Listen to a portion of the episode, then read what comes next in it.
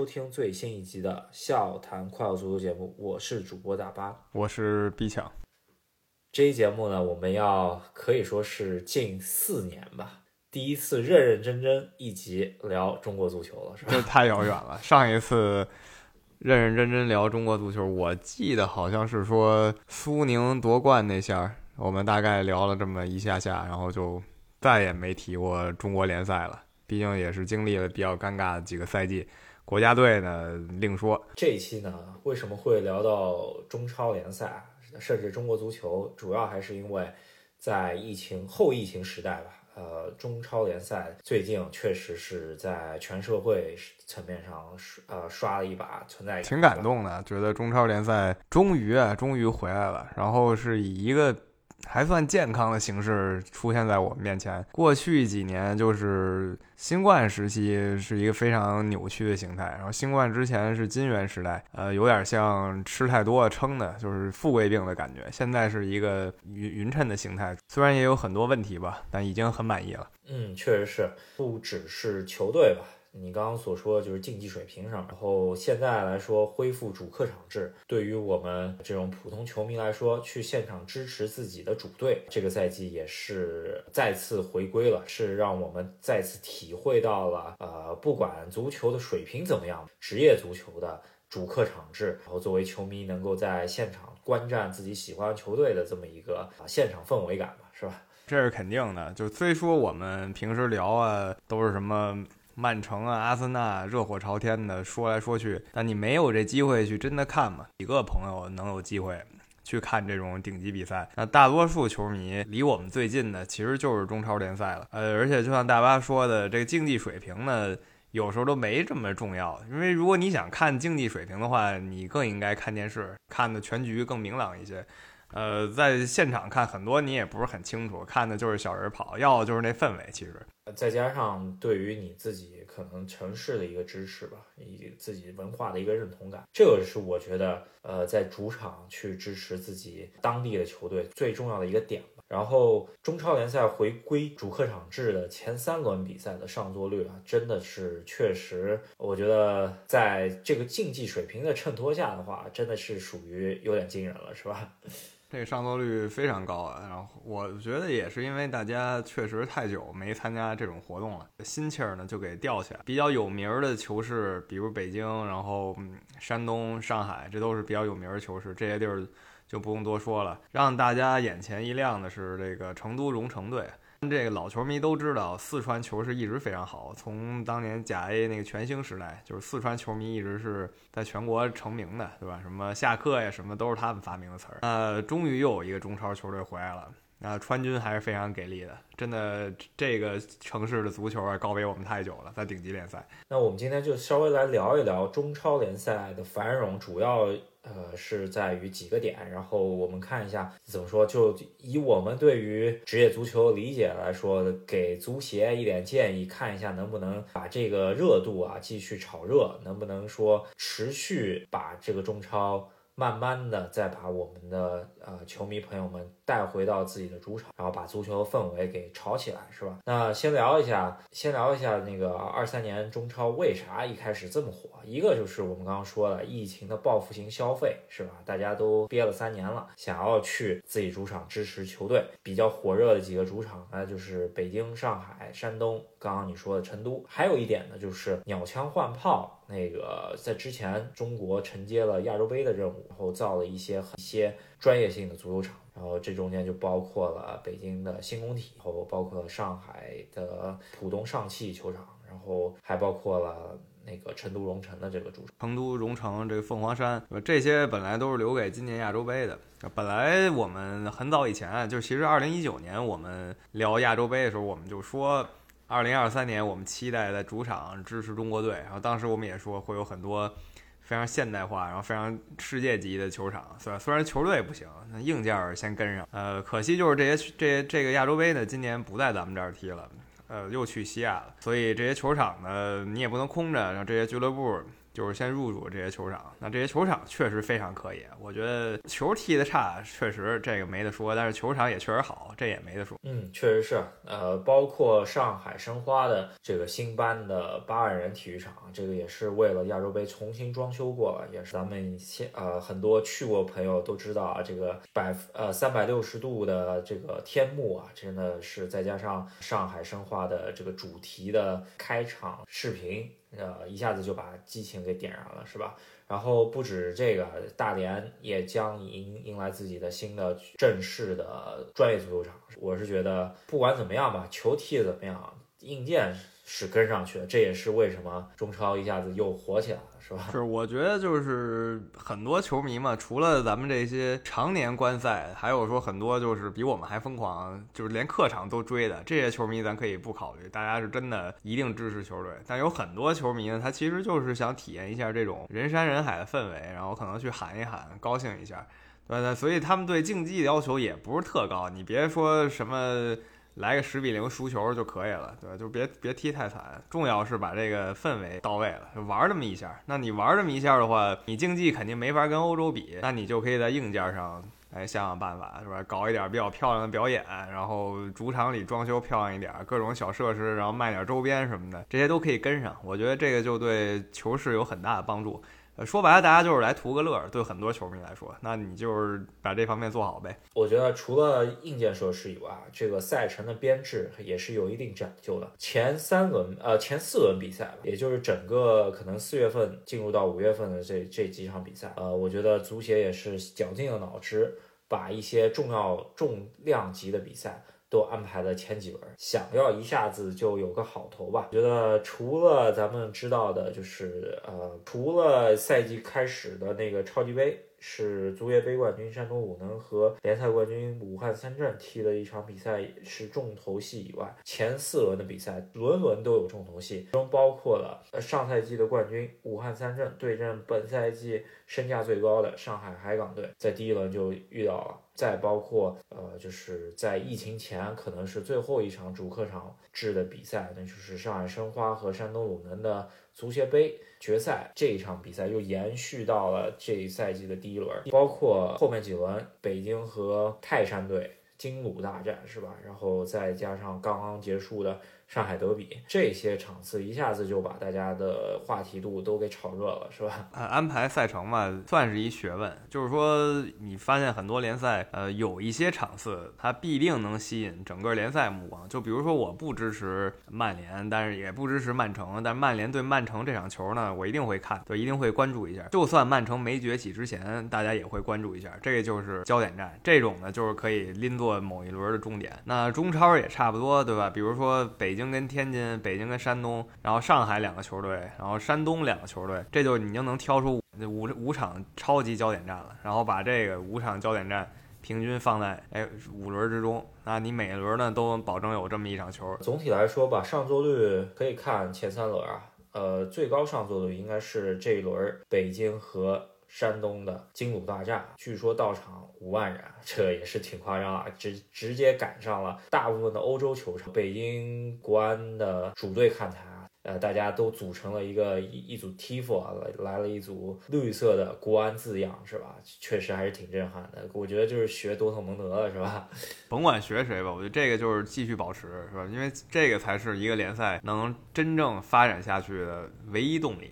是吧？就唯一动力，就为什么说这英格兰呀、什么西班牙搞得好呢？就是因为大家真的去看，你有群众这基础，然后球队呢又有一个服务社区的这么一个性质，球迷就不断看，然后球队他也不不搬家，他就安在这儿。所以这些都做到以后呢，你稳定发展这么二三十年，最起码你不会太烂，你不会太烂，就不能说烂到根儿里去，还不至于这么惨。就是你能一直维持这个联赛，我觉得就已经很好了。我觉得，因为。职业足球啊，包括的就是说一个球队的收入啊，其实是包括联赛给你的分成，就是电视转播的分成，以及你自己的品牌的就各种加盟商啊或者什么的广告，然后再加上你自己的产品，比方说你的球迷商店啊什么这些产出的一些价值，再加上就是比赛日的收入，比赛日收入可能是你文化产品卖的价钱，以及或者说就是吃吃饭消费的钱，这个我觉得。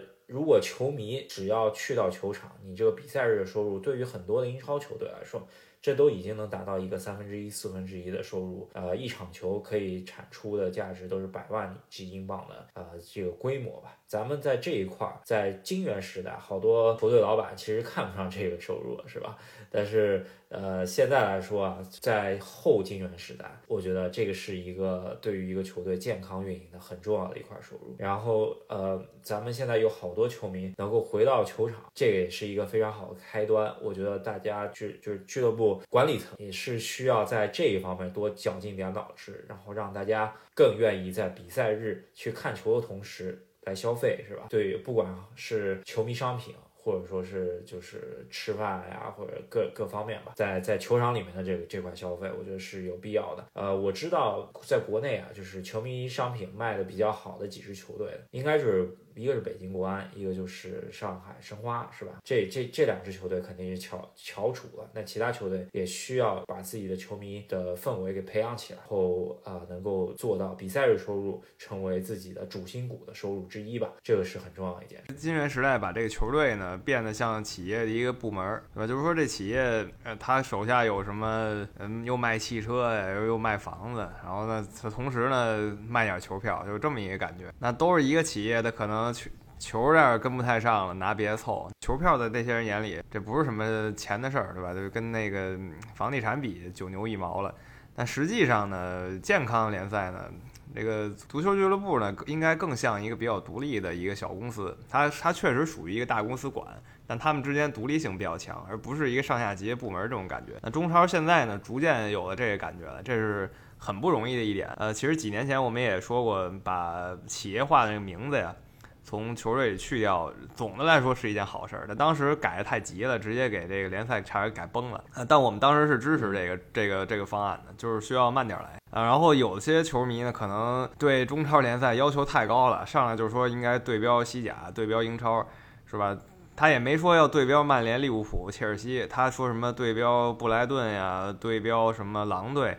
这也是很搞笑的，因为狼队和布莱顿那个转播费用的收成收入啊，那你是无法望其项背的，毕竟是英超联赛。其实像中国联赛这种呢，就对标一下什么西乙呀、英甲呀，我觉得就已经很不错了。其实那些球队呢，就是靠当地的主心骨球迷支持。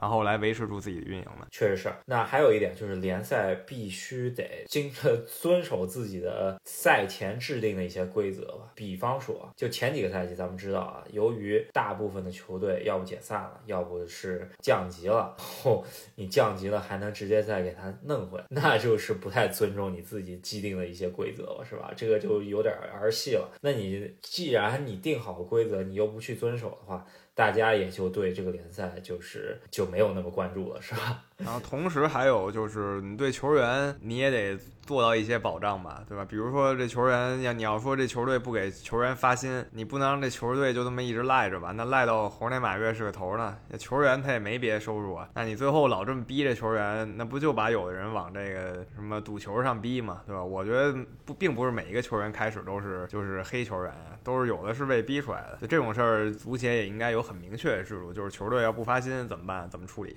因为我们现在也看到深圳队就有这么一出闹剧。对，呃，主要还是就是关于他这个非常有有希望的之星的这个戴伟俊，也是国足来说未来可能能倚仗的一个，这这个位置上来说也是中场核心的这么一个位置吧。戴伟俊，呃，跟深圳有合同纠纷，然后想要转会另外一支球队吧，有说国安的，有说申花的，但是最终还是因为呃深圳队一口咬定不肯让他转会，最终还是没有成型嘛。这戴伟俊又。是出现在国安主场看球，又是在上港主场看上海德比，但我觉得他也其实挺无奈的。新赛季居然就没球踢了，是吧？我觉得就这种事儿，足协应该能站出来，就是调停，因为。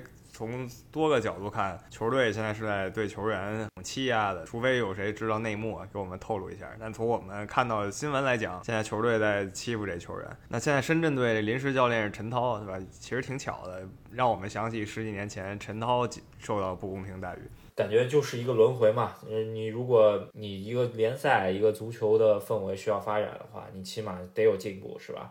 呃，从陈涛到戴伟俊，我感觉是没有任何的改变，是吧？目前来看，就这方面，就是对球员保障上进步的实在是几乎没有。对吧？还是一套老样子。那不能说咱们已经失去了一个天才中场，然后过了十几年，终于又有一个不错的中场新星了，你又给人家废了，这实在是说不过去了。这中国球足球本来这个苗子就不多，不能这么掐了吧？然后再加上现在中超是十六个球队开战，是吧？这个好多老牌球队都已经解散了。我觉得现在这十六球队的规模就不错了，因为前几年咱们也听到了，就说要中超要扩军什么的，这就属于是在火上浇有了，是吧？在本来就已经比较羸弱的这么一个，前几年再加上没有主客场，你这个呃就有点天方夜谭了，然后导致了就是降级也不好好降，后升降级制度也就名存实亡了，是吧？呃，我是希望就保持在十六个球队，巩固这十六个球队在自己呃当地的一些呃影响力吧，然后再从长计议，对吧？就先把球迷朋友们带回到球场，然后把呃联赛办得火火热热的，然后再再考虑去扩军。球这个联赛机制先得进入一个良性循环吧，然后你再谈什么扩军啊什么的，对吧？有这个其实也是有先例的，突然一扩军。自己挺嗨，但其实呢透支了。这一扩军，呃，底下联赛根本输送不上来，那低级别球队满世界飞，是吧？满满全国飞，他又支撑不起这些东西，然后很快就玩脱了。这咱们屡见不鲜了吧？最近二十年真的屡见不鲜了。所以现在就是说，我觉得我都不说中乙了，对吧中超加中甲这两层联赛。咱能稳定的踢上十年，然后你再考虑什么扩军吧。我觉得现在这样已经很不容易了。那聊一聊联赛吧，呃，稍微再聊一聊近期的这几些比赛吧，稍微聊一嘴。那就是我支持的上海申花队啊，其实海港队我也是半个支持吧，毕竟上海呃自家兄弟吧。这这个从同仁德比一般来说是，我觉得是。呃，中国最火药味重的德比战啊，呃，包括现在联赛中间也是唯一的一场德比战嘛，因为之前有过天津的，也有过广州的德比，那现在是唯一的一对儿德比兄弟，然后氛围是绝对没话说。这场比赛是啊，在五一期间。踢的一场说火药味十足的一场比赛，这球迷朋友们也是第一次去到了海港队的主场，就是很多上海球迷朋友们也是第一次去到海港队的主场去看德比。这个海港队的主场也确实是亚洲顶级的这么一个球场，然后再加上主要还是上海海港官方啊没有开放散客球票的销售，然后把这个国呃德比的这一纸球票。炒到了天价，对对于中超的水平来说是个天价，基本上是英超的价钱。去看一场中超联赛是吧？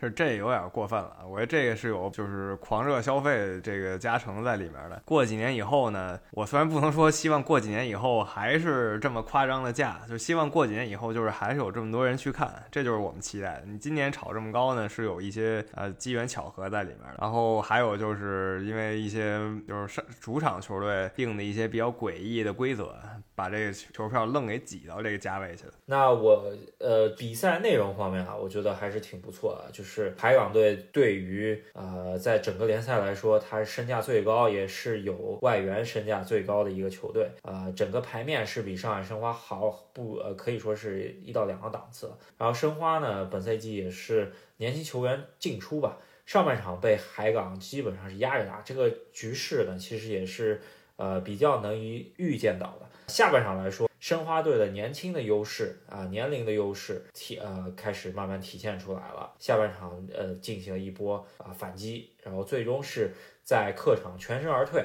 比赛整体来说，我觉得水平是呃在中超联赛来说是水平非常高的，攻防转换节奏都很也也是上海德比在这么多年以后呢也呃来了一个榜首大战嘛，是吧？两个球队也是在这场比赛之前三场三胜啊，然后九分。分别在榜首嘛，可以想到之前上海德比在榜首可能要追溯到末代甲 A 了，是吧？真的，这个虽说联赛刚踢了这么百分之十吧，嗯，也算一个榜首大战了，挺可以的。球球市的回升，我觉得真的是让人很欣慰。就说这个是踢的比较好的球队，比较捉急的球队吧。我的主队北京队，哎，这个终于迁到新工人体育场了。当然地址是一样的，就是重盖了工人体育场，踢的是真的一塌糊涂。四轮过后，目前居然是难求一胜，我真是无语了。呃，下一轮客场挑战河南，两个队都是难求一胜。那第一场就是谁先拿下首胜呢？呃，我们拭目以待吧，别又是一场平局，那就尬。呃，北京国安呢，本赛季初的时候啊，确实有点嗨，就是说引援方面呢也比较嗨。因为他一下子呃官宣了一大波球员七八个，然后呃以至于啊赛季初四场比赛的这个成绩对于这个引援来说肯定是有一定的落差，所以说大家特别是在新工体又是这么好的一个氛围下面，就有点格格不入了，是吧？可以说是有点风无力的感觉，是吧？呃，挺无语的吧？因为花了这么多的钱，当然了，跟金元时代没法比啊。就是你砸了银子，然后请的又都是中场外援，中场人有点淤了。其实就不知道怎么想的，嗯，来一个那种常见的五大联赛，甚至不是五大联赛，英冠级别的那种速度型前锋、体力型前锋，在中超其实就是立竿见影，咱们见过无数次了。最起码有这么一前锋，保证你在前，就是你在。进攻上不会直接处于下风，呃，教练呢估计也要黄了。再这么踢的话，再这么踢两轮还不胜的话，虽说我不希望一个球队这么快把教练炒了，但就是如果六轮都不胜的话，他自己也该辞职了。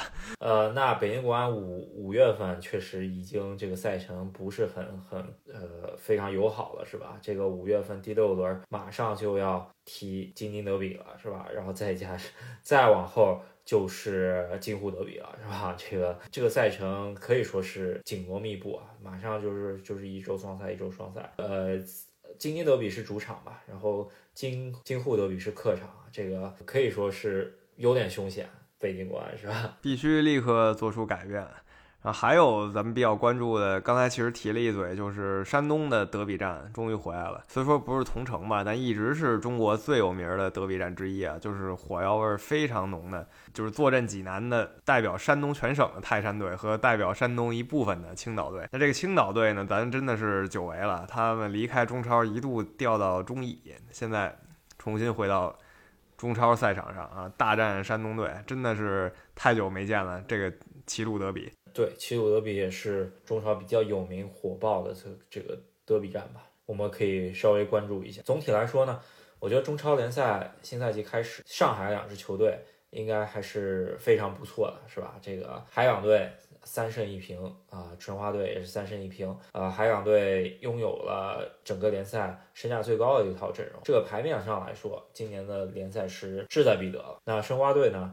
呃，对于本赛季重新组建的这套后防线啊，非常年轻。然后整套阵容上来说，呃，可以说是场均可能就二十五岁左右的首发阵容。然后新赛季在稳固防守的情况下，踢的也是稳扎稳打。所以说，我对两支上海球队还是非常有期待的。希望海港队能够对于冠军的追求啊，能够更进一步。然后申花队能稳扎稳打进入到。啊，强队之列吧，然后下赛季再对于自己的外援进行升级，然后可以能够啊再进一步吧，这是我的展望啊。啊，你这个态度其实还挺少见的，一般同城死敌都是恨不得对方降级呢，你这个还还祝同城死敌好运，其实挺少见的。主主要还就是海港队和申花队都是。